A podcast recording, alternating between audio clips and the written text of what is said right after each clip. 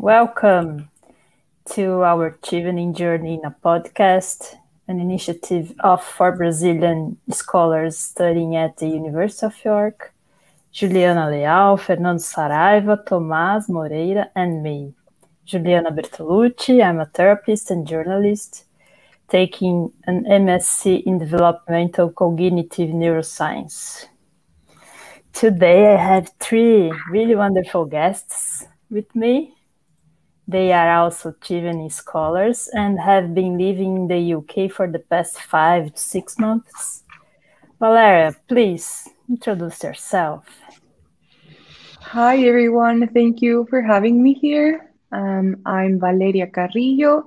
I'm from Mexico, and yeah, I'm I'm a heritage conservator. I currently studying my Master of Science in Digital Heritage at the University of York. Um, so I'm at the Department of Archaeology.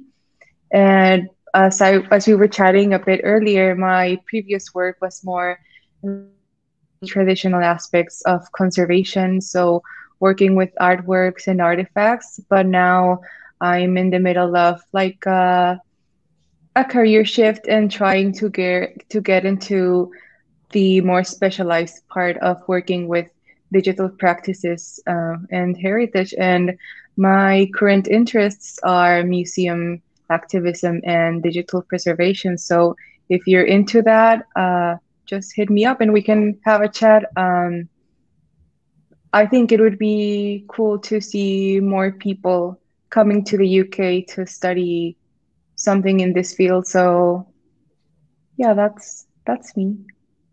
Hello, everyone. Thank you. Welcome. Shambalson, please introduce yourself as well. Okay, my name is Shambal Tantar Shambal. I'm from Mozambique, and currently I'm taking a master in applied health research. Um, I'm also a student at University of York. Previously, um, I was working as lawyer and um, as Valeria, I made a crazy shift um, in terms of uh, professional background. I started working with research in public health. That's why I decided to make a specialization in this uh, area, specifically in biostatistic and infectious disease, which is a kind of 360 shift but it's something that I really love and uh, have been very interesting and uh, adventure. Nice, thank you, welcome. And now Amanda, she it's, it's not your first first time with us, no, no Amanda. No, hi Ju, hi everyone. This is my second time in this podcast. Thank you guys for inviting and for having me. So my name is Amanda. I'm from Brazil. I'm studying a Master of Science in Science and Technology Policy at the University of Sussex. And I've worked a little bit with um, international cooperation, especially in these areas of higher education, um, science, universities, and, and all that in Brazil in the past. So yeah, that's that's that's me. Thank you, you. Welcome. Thank you. Thank you a lot for being here. We are going to talk about our experiences living here and studying here in the UK in, let's say, an atypical year, a pandemic year. So, our chat will be about the experience of living here during the pandemic, the academic differences between the UK and our home countries, the professional opportunities of taking a master's here, our the cultural adaptation and a little bit about what we expect or not for our post UK lives. To start, I'd like to hear from, from you, Shambalson. What are you, your first impressions with your Chevening experience as a whole? You know, like, is there anything that happened that you just uh, see and, and say, well, it's worth it?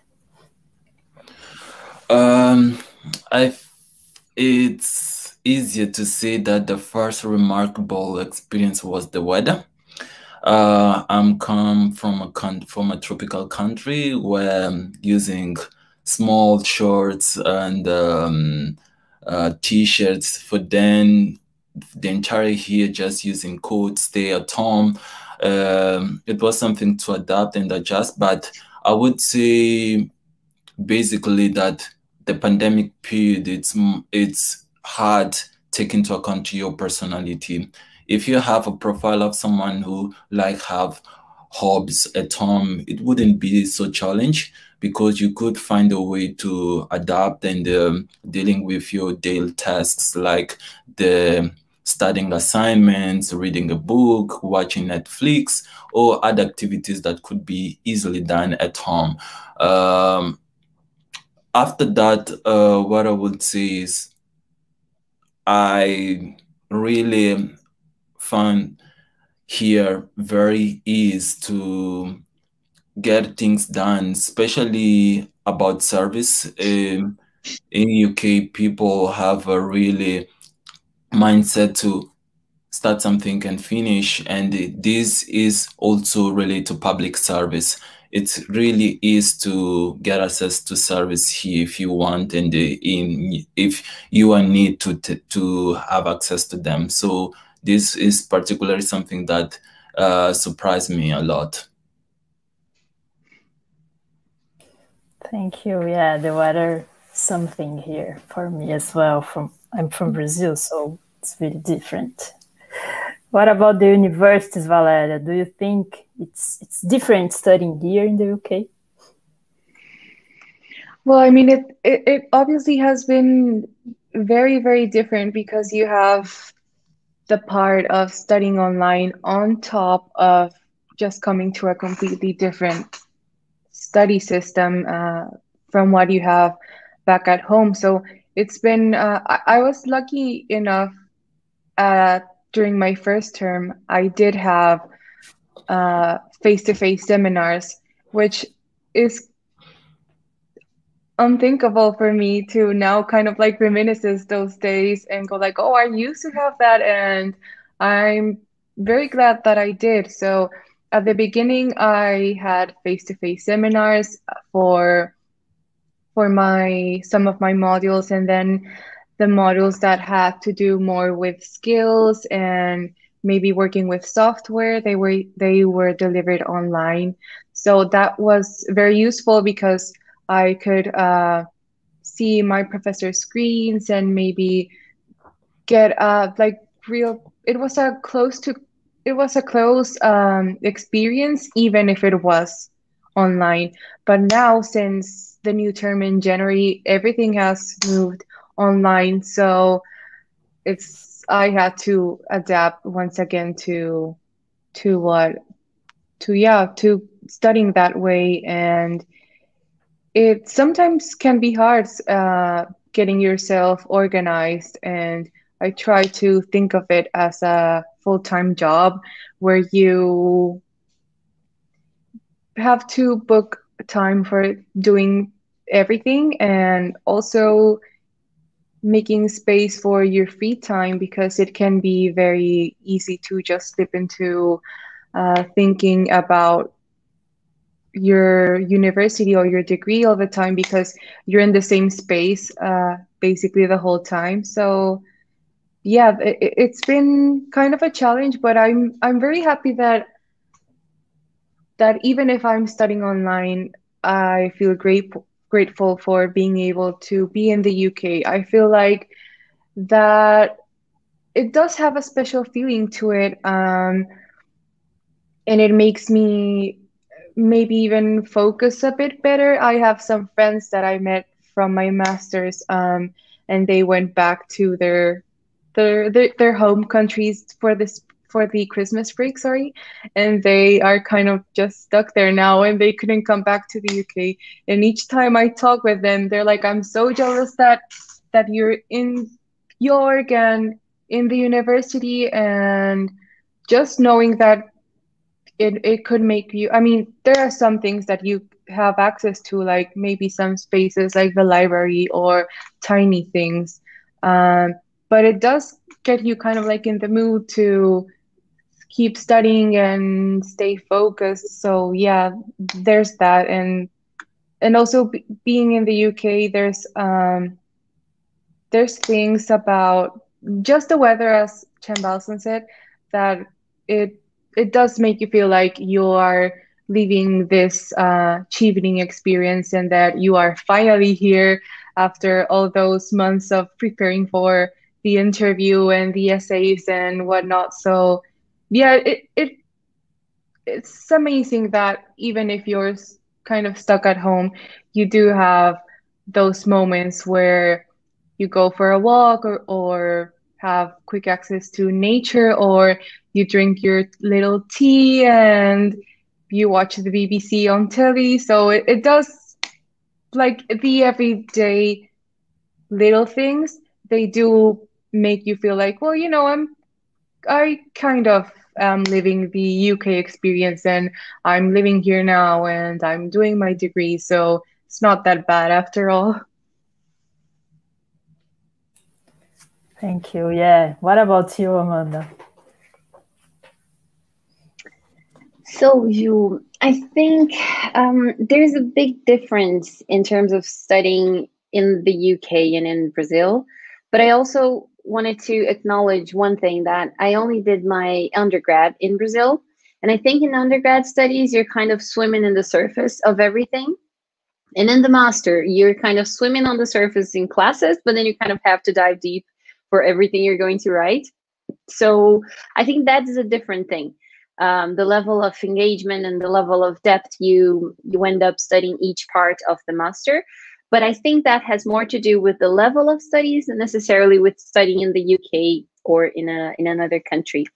I think one thing that really caught my attention in the beginning was the structure of the lectures.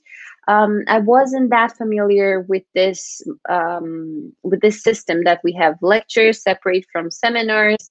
And then seminar is one thing, lecture is another, and then a workshop is a different thing. And if you have a seminar outside of the class, um, of the class agenda, then there's something else. So I kind of had to understand all these different ways uh, to work. And for everyone, it was just so obvious. The, the, professors would say, oh, no, so we have the lecture. We can talk about that on the seminar. And I was like, what the hell is that? I just thought they were different classes so that was one thing that was different it was a you know initial shock i had to adapt to and i think also this thing i'm not sure if you guys had the same problem but every time a professor tells me to narrow down my topic is like it's a it's a suffering process because you're kind of navigating through different ideas and you have to come down with this one question that is going to be your research question. And it's not like in in undergrad that you can just you know answer to a question um, that a professor give you or something like that but you actually have to come up with your own questions and your own problems and the only things you want to explore more so I think this was also um, like a shock from the beginning of the master. But again, I think is is more the master stuff. In terms of the UK experience, I think being confined, being in isolation for two weeks when I had to come to the UK was actually the best thing could happen because I kind of really took that time to get, you know, my life together, organized, and well, it's not a typical year. So I, I have to say that, you know, I'm an expert in Tesco right now. So I know what everything is in the supermarket and this type of thing, because that's what we get to do at the moment. But as Valeria said, I think still it's a lot easier to have access to nature um, and, you know, just enjoy the different parts of being in the country. And like we're all on this, right? It's not like we are the only ones suffering from from the situation. So although it's challenging, I also think it forces us somehow to live um, kind of a more local experience without all the international student um, separation that can happen as well. So yeah, I think that would be it for me, Ju. Thank you.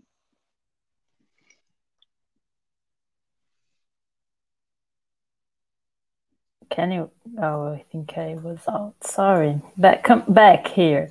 So, um, do you think that there is a, a mindset we need to develop to to to take deep like amanda said to go deep like amanda said what do you think about that? Like, if um, like if I'm a stud, uh, I'm a student, I'm coming to to the UK to to take a master. Do you think I need to develop a, a different mindset or a specific mindset?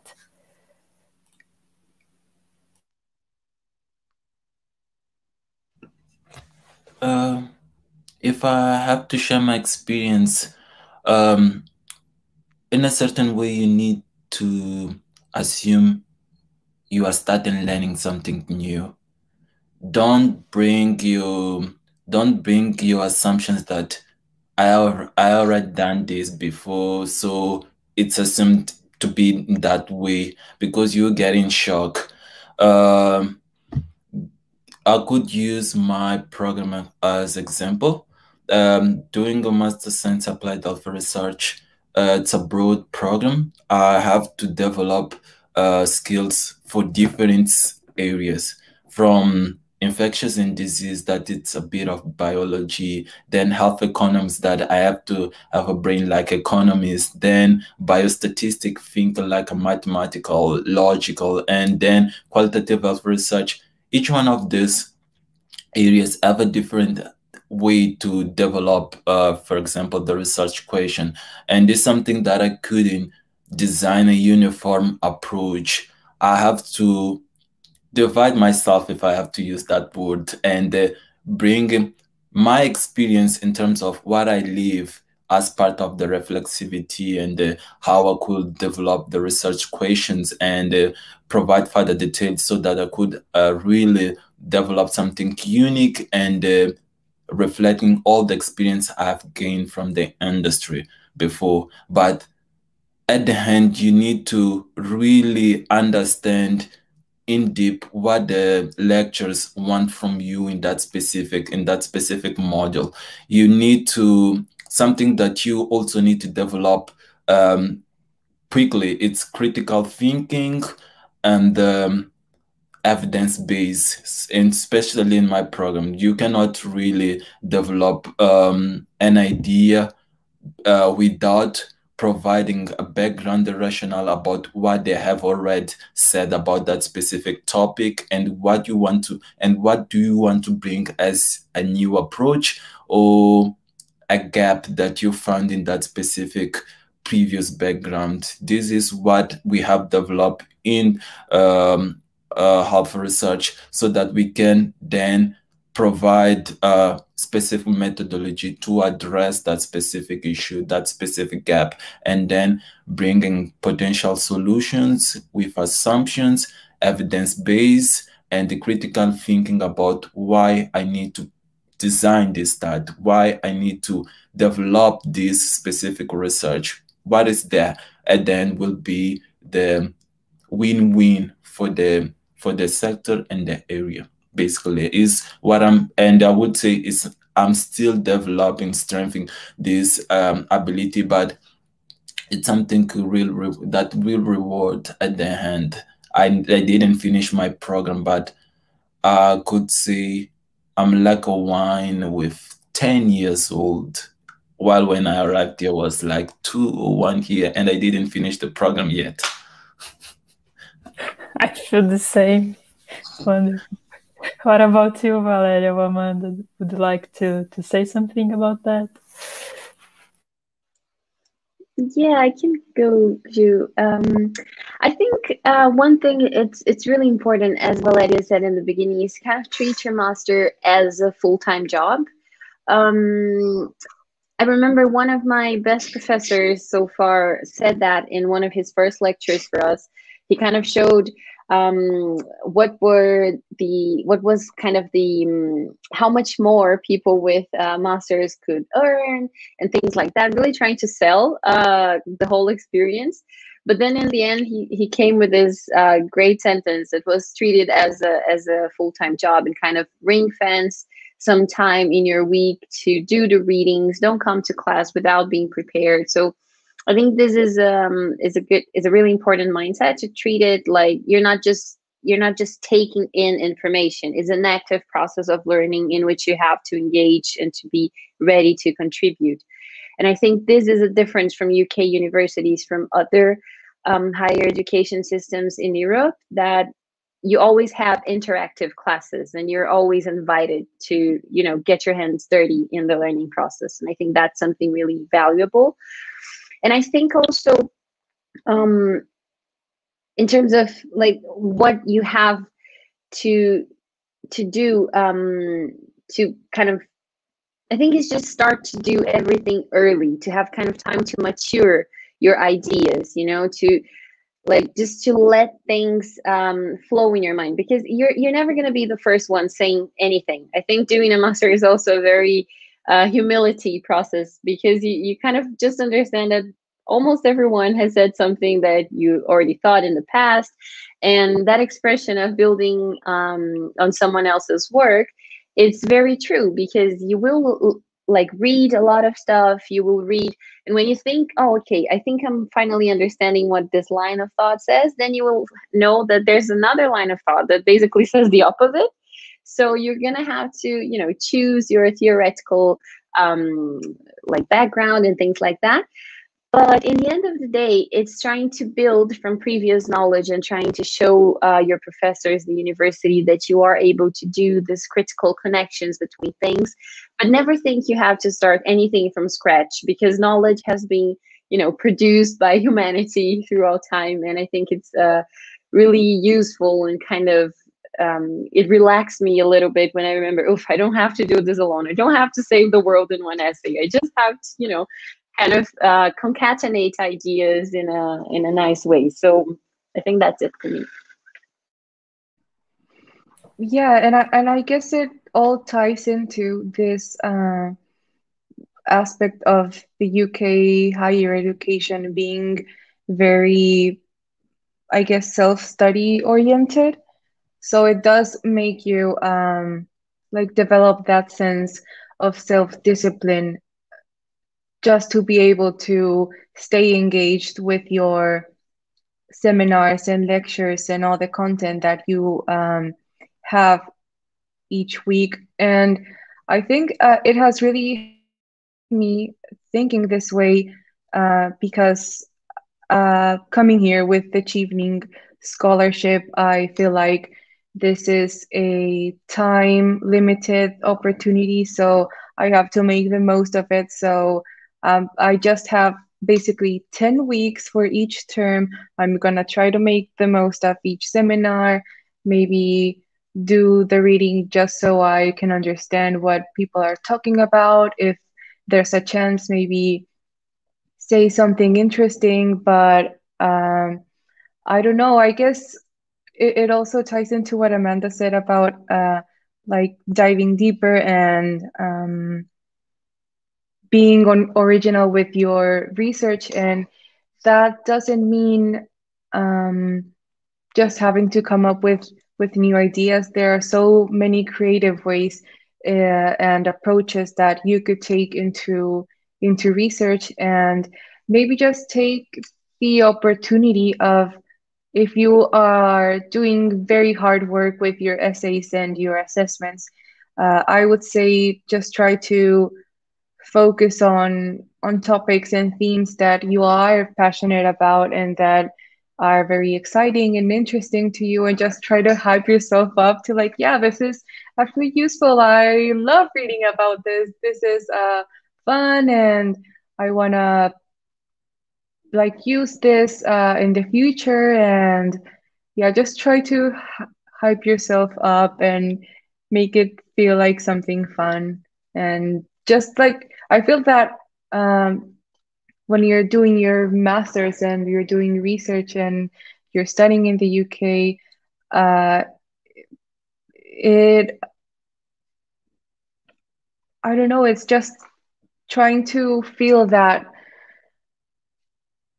there's a way to even like enjoy your problems and because it's like the student problems and you're probably not going to have them again. So it's nice to say like okay the one thing that i get to be worried about is having to read this and uh, know more about this topic and do the little british things. And i don't know it's just i would say um, enjoy your problems and the things you have to work out because it's it's also part of the of the process and you might not get the chance to be a master student again in your life. It's really really nice this tip. Thank mm. you. Yeah changing a little the subject. Uh, i would like to talk to you about the the pandemic and how you are coping and experience uh, this context we are living. How have you been coping and how have you been how how how do you feel this context is, is impacting your life in, or your studying experience, your networking experience and this kind of stuff?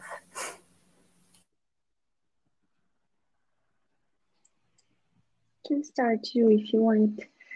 Um, I think the first thing for me was recognizing that there would be ups and downs. Um, today, for example, for me was a very productive day. I went to university, went to the library that you know is still open. We all have to wear masks and stuff like that, but it's open. Um, and it was a productive day yesterday i was in a really like not productive day and i cried because i missed my family. Someone in my family had covid and i was worried. So um, i think uh, the there is no right or wrong way to cope. I think everyone each person has to find their own strategies to to know what feels right. Like yesterday my strategy was just you know lying back watch Grey's Anatomy and wait for sadness to go away uh, and today the strategy was, okay, I'm going to attack this dissertation thing and do it and, and, and all that. But I think in one sense, in one side, we do have to take some pressure off ourselves uh, in the sense that there is absolutely nothing we can do and accept in a way how powerless we are uh, in face of, of, of life because, you know, that's training for, for future moments in life because we're never going to have control over everything. So it does affect my experience. Uh, I think all of us know that, just, just repeating the obvious. But as Valeria said, how do I still make the most out of it? You know, it's not, this, this is probably the last, well, probably no, this is the last time, first and last time I'm having uh, achieving scholarship to study in the UK. So I do still have to make the most um, out of it, regardless of the situation. And one thing that ends up being positive is that all my lectures are recorded now. So I always download them to my computer, and I will kind of have this really huge back, um, like backup of everything my master was, and that wouldn't be possible in um in a normal context. So if I have to say one good thing would be that, um, yeah, and just you know try to train for for moments that we cannot have control over everything. I think that's what, what that is what is working for me.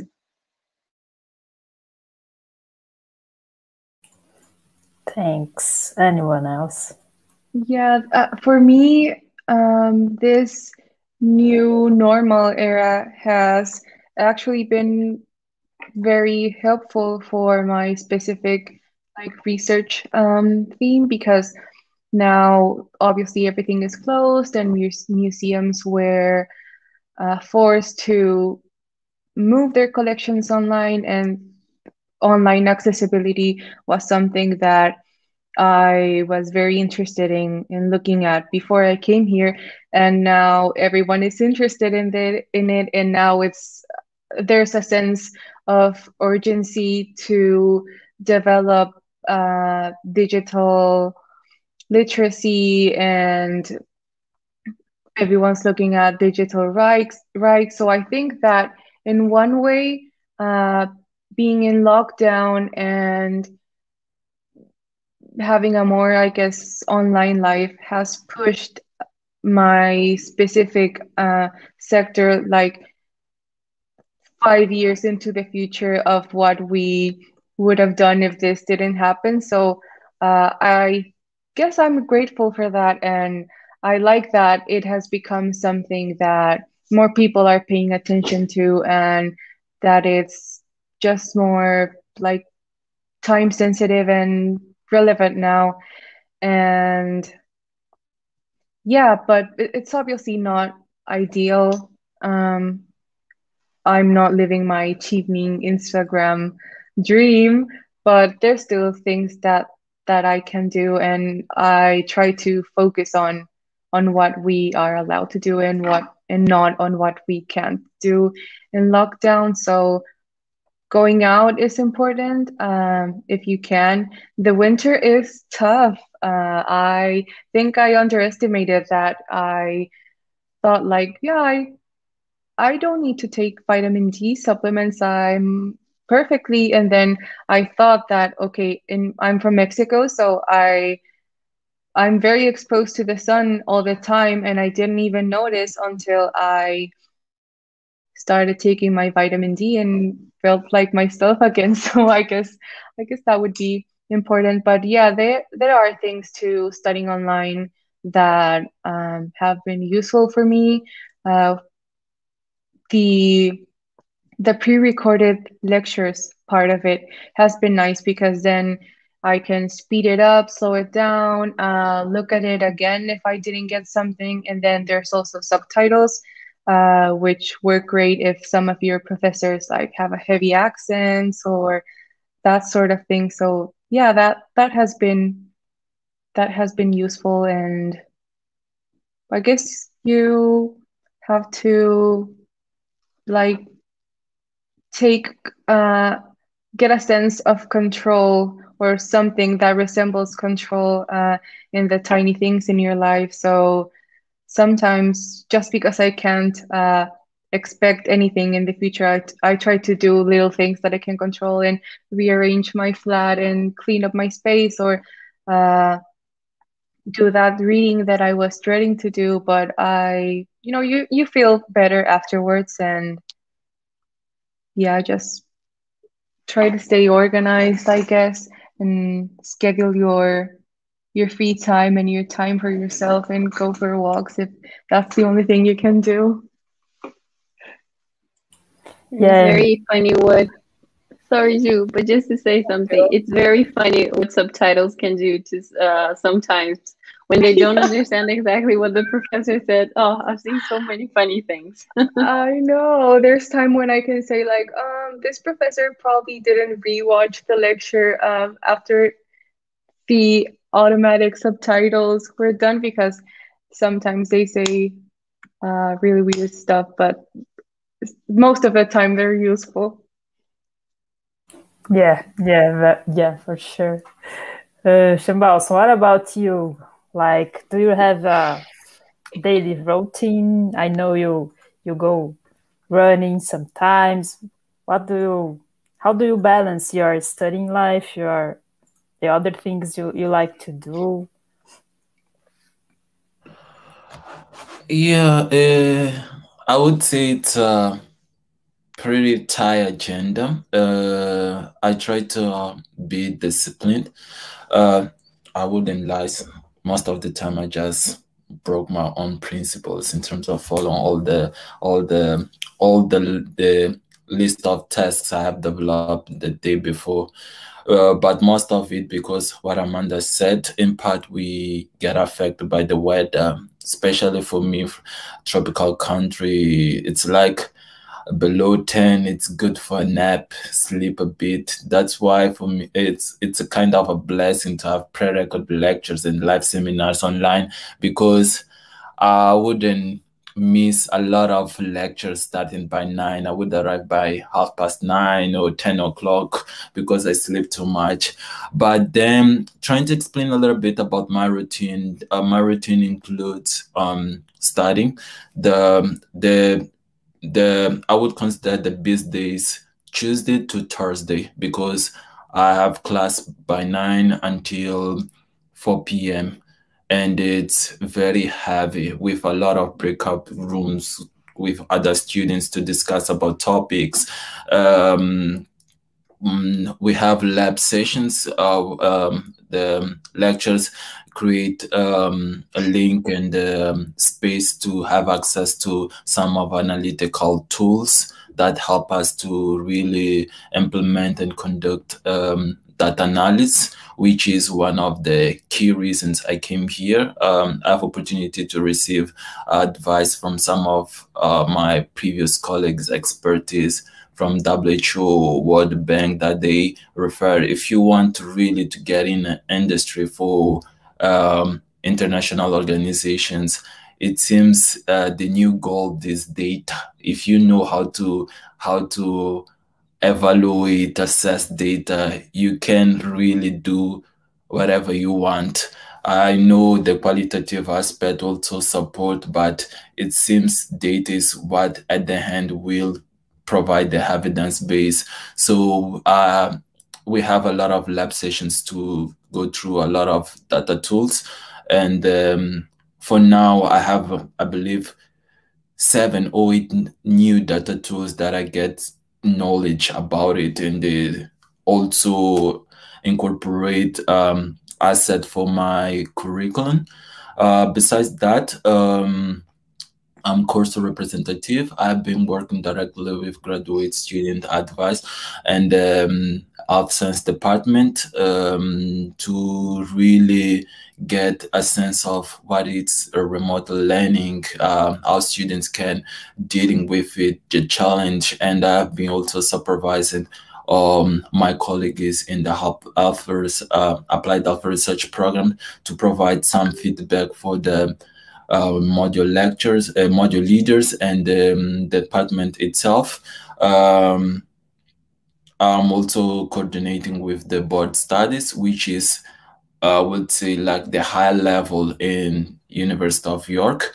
Uh, last week, we have discussed about what type of changes they want to implement to the curriculum, not only for the applied health research program, but for all um, for all universities. So it has been a huge opportunity for me to really be involved in the in, um, upgrade and update on some of the aspects the university wants to change for the admissions and how the class will be uh, delivered for the next couple of years and um, I'm a run and athletics member of the University of York. We have been training together. I'm sprinter and jumper. I do high jump, but also I have to run. Basically, our coach just mentioned that we need to run an average 30 k, 30 kilometers per week to get in shape and uh, we have find a way to compete against other um, universities right now what we have done is using using strava which is um, a app that help to track the distance and the time do you have spent during some specific route and then we upload in a big program that compares students at the University of York compared to students at that university with who did the long distance and uh, the time we spent during that spent during that distance. It's a, like a competition we have done. Besides this, um, the last thing I also working with is the French class, which I have exams on May. I, to be sincere, I thought it would be um, rather relaxing class with just trying to use a bit of French accent, but at the end to have have an intensive language course with a lot of content. It's like, oh my God, I had this to my agenda, to my agenda, and at the end it would be reflected in my certificate. It would be in my CV, but not certificate. So it's very demanding. But at the end, it's like just discipline, focus, and uh, patient on what you're doing. Nice, thanks for sharing. Uh, Amanda and Valeria, have you been involved with another kind of activities or societies uh, at the universities you are in?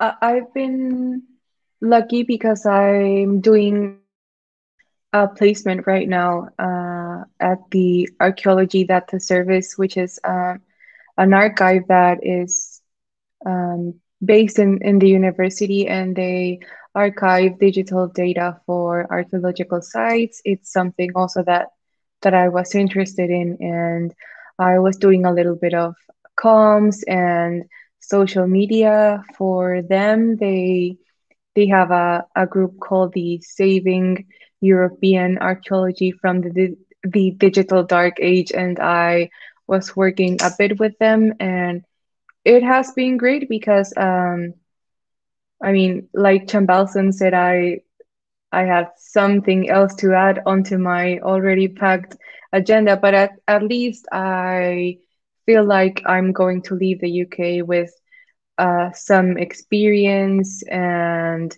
that that again I'm trying to take advantage of everything that that I have on hand and at the end of the day it ended up being very cool because now I'm going to be working with them, not exactly in that project, but something that is related to it for my dissertation. And they were very nice and they told me that if I wanted to go uh, and if I found something useful that they could help me out with, they would be happy to advise my dissertation and that that's just uh, really cool. And it's something that you wouldn't think that you could um, keep making connections and meeting new people when when everything is now online. But i guess if you if you try to to find that there's there's still ways to do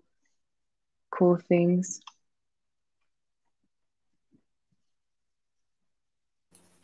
What about you amanda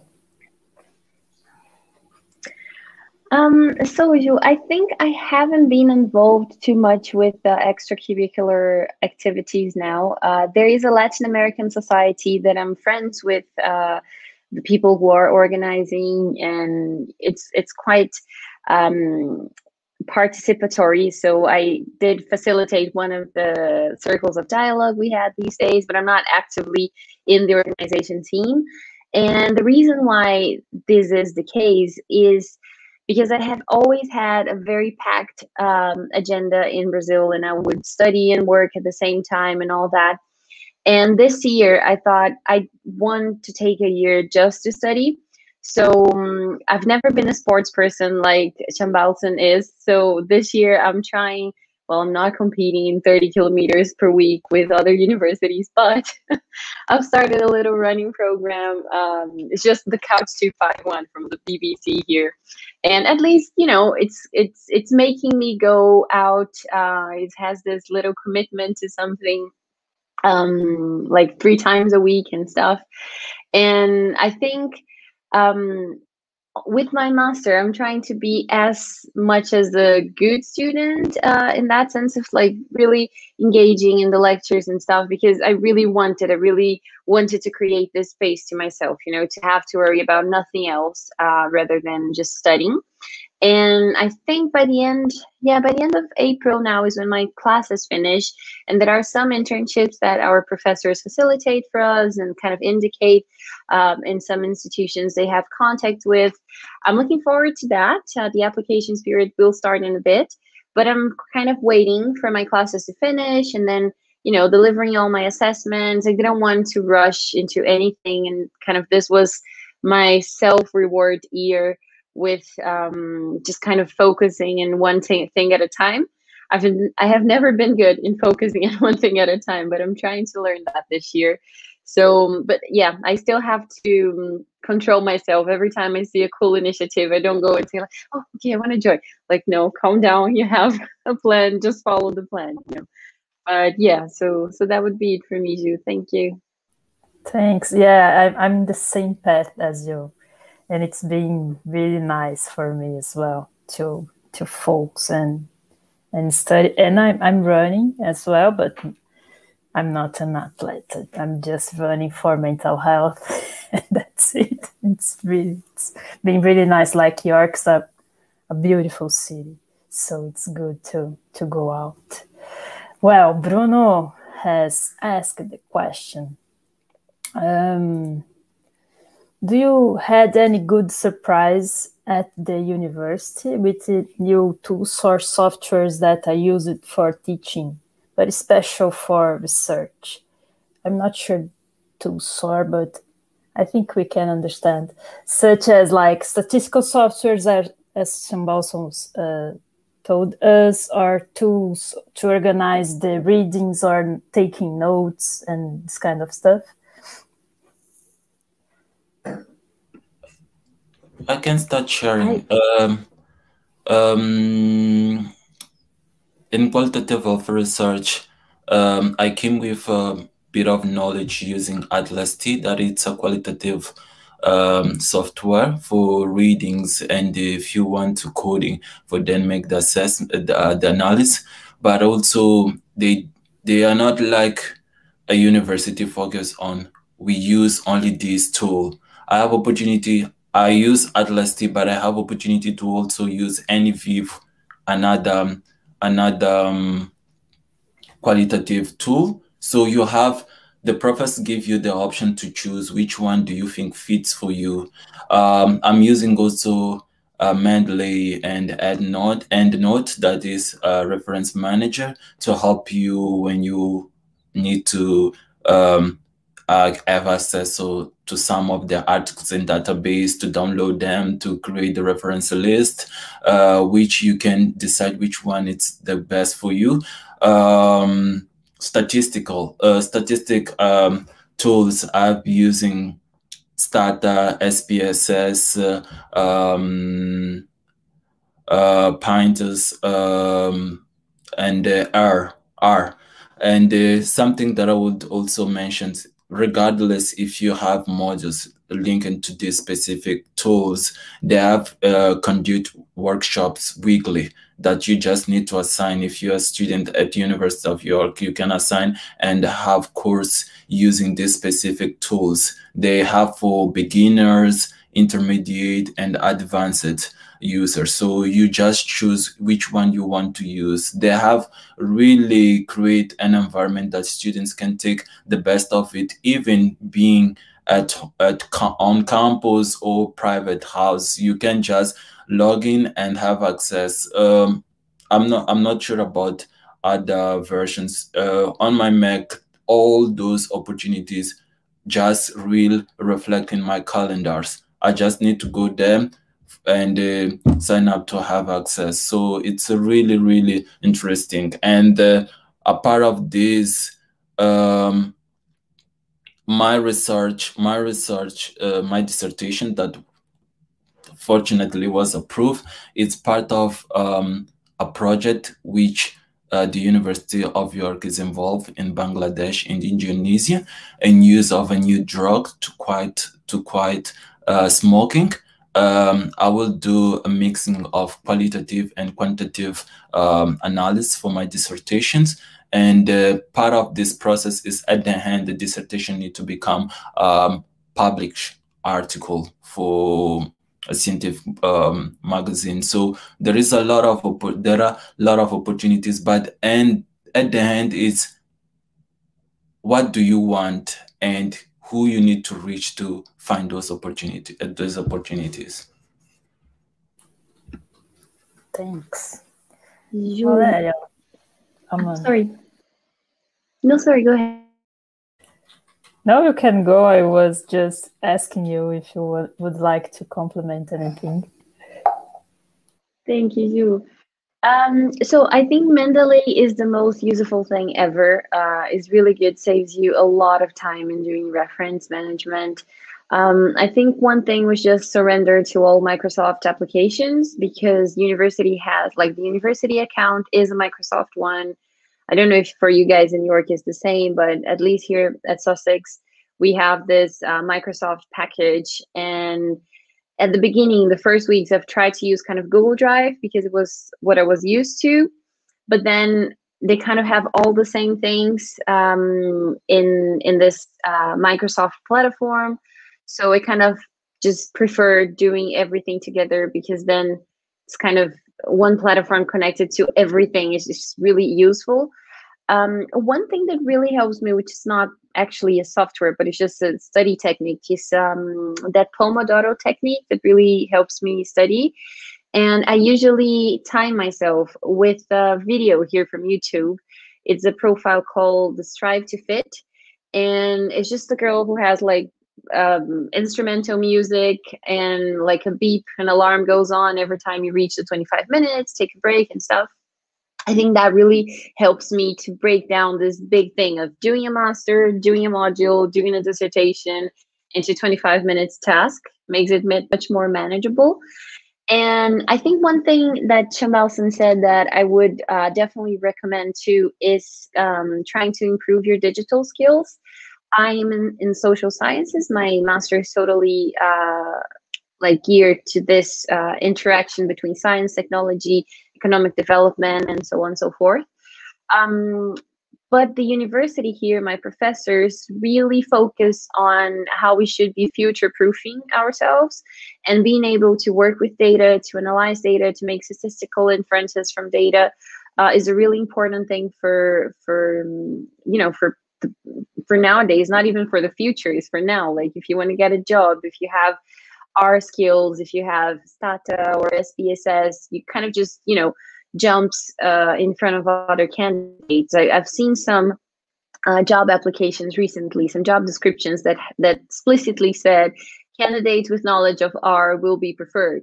So I am suffering. It is a total like new world for me. I have never been a person of maths or anything like that. But it's not actually about math. It's just a little bit of logic and after you go through this initial uh, learning phase, then the curve just becomes really exponential because you discover everything you can do with this type of, uh, of analysis. And I think that is, um, yeah, quite helpful. So Mendeley, strive to study, and you know, just uh, improving your digital skills would be my answer for for the softwares and tools. Thanks, Valeria. Do you use anything I, different?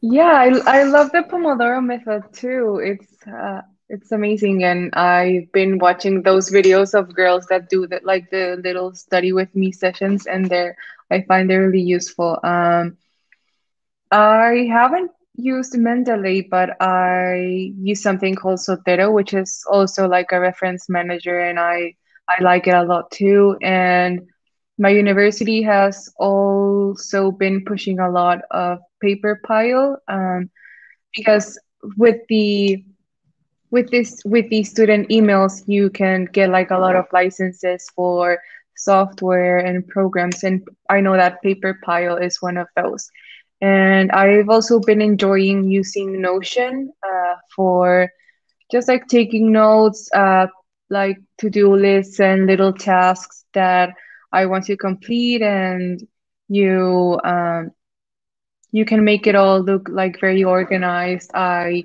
sometimes even like make notes of the res- recipes I want to try or movies I want to watch. So every time I come up with an idea, I just put it all in. But My whole life is in there, and I try to like tick off my tasks and uh, yeah, look for there if, if I need notes on on anything. So yeah, I guess my tips would be Pomodoro, Zotero, and then Notion. You know, neuroscience uh, um, can explain why Pomodoro works for us. It's it's really nice. I, I I will not share with you, but I was learning about that last uh, term. Well, we are going to to coming to the ending, but I would like to to ask you one more question, if it's that if that's okay for you. Yeah. So, like, has your universities provided any kind of specific support for coping with the pandemic?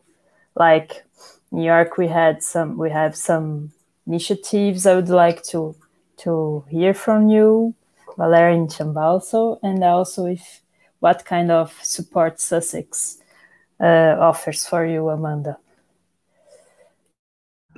I think I can start. Um, uh, at the beginning, uh, the first term, um, um, I think I had, I would say I have my first noticeable um, uh, depression period. Uh, I may be affected by the lockdown and the weather, which is which was surprise for me. I finish my class and I look at the window. It's night. While in the tropical countries, by three, it's still uh, a sunshine day, and uh, um, I receive a lot of support from my um, model supervisor, which is not. It's something completely different when I compare with the education system in my country. We have a um, program supervisor, which regularly check if everything is okay. I have a monthly meetings with her uh, to check um, is everything okay. You need support. Uh, how is your class? Uh, which modules are you feeling difficult? How I can reach other uh, leader modules to support you and the module leaders to support you and provide you um, a kind of bridge between what you have in terms of gaps and the, how you, you could receive um, appropriate support. Uh, receive also assistance from student support who provide me some guidance on how to study in UK, um, how I could um, address um, uh, as I think Amanda mentioned about this, um, you need to have a strategy. Right now, I start to do the assignments, not to really trying to capture all the content because I noticed I was staying behind compared to other colleagues because I was trying to go in deep like a PhD program. Like, well, in this, it's very practical. You need to just go, go, go, pick up what is interesting for you and it will help you at the end. Um, other um, circumstance was due for was in January. Um, one of my flatmates had a test positive for COVID, but then she retake and test negative. But when she got the positive, I I um, informed the university, and then the university sent me right after the next day a package from Morris with a lot of food to support me because I are supposed to stay at home for eight days. Um, after receiving food from Morrison, um, three days after I received food from Morrison, all paid by the university, then I received a hamper of four pounds, which I just converting other package of food that come from us. I believe I received three package from of food and I didn't I didn't buy anything for a month. I have food for a month, all funded by the university. And they also have the emergency fund for students, which um, I was one of the awarded uh, students. Uh, I received 500 pounds last month and it helped a lot to deal with some of the expense we have here in UK. So until now, I would say University of York has been five star in that in that kind.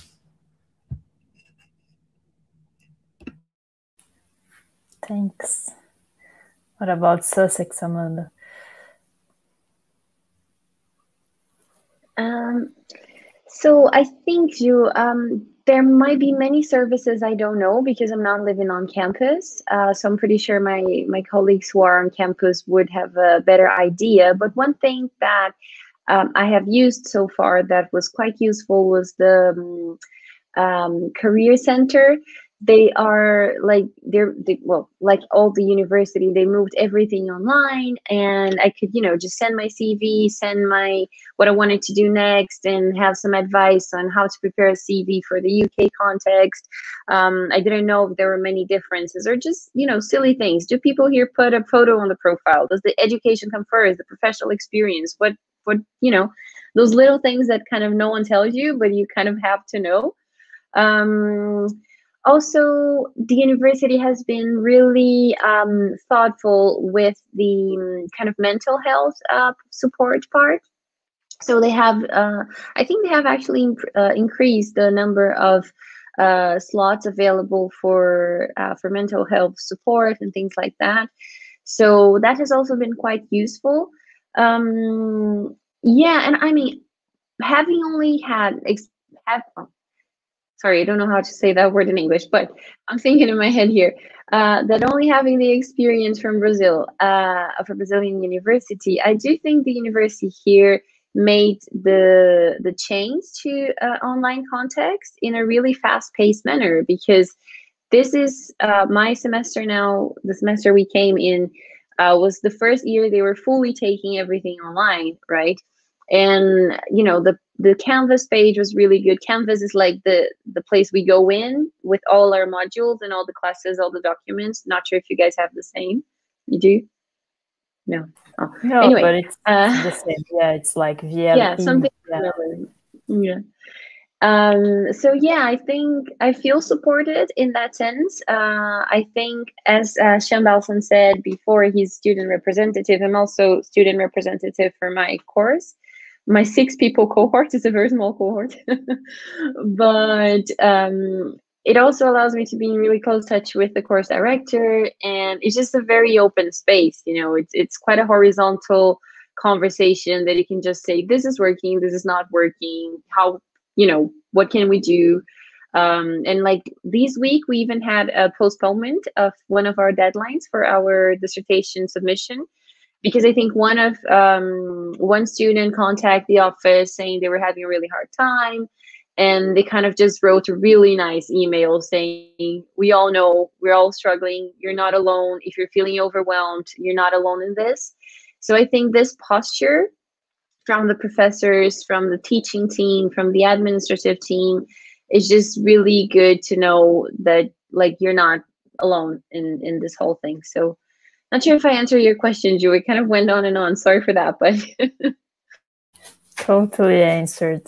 So I think that's it.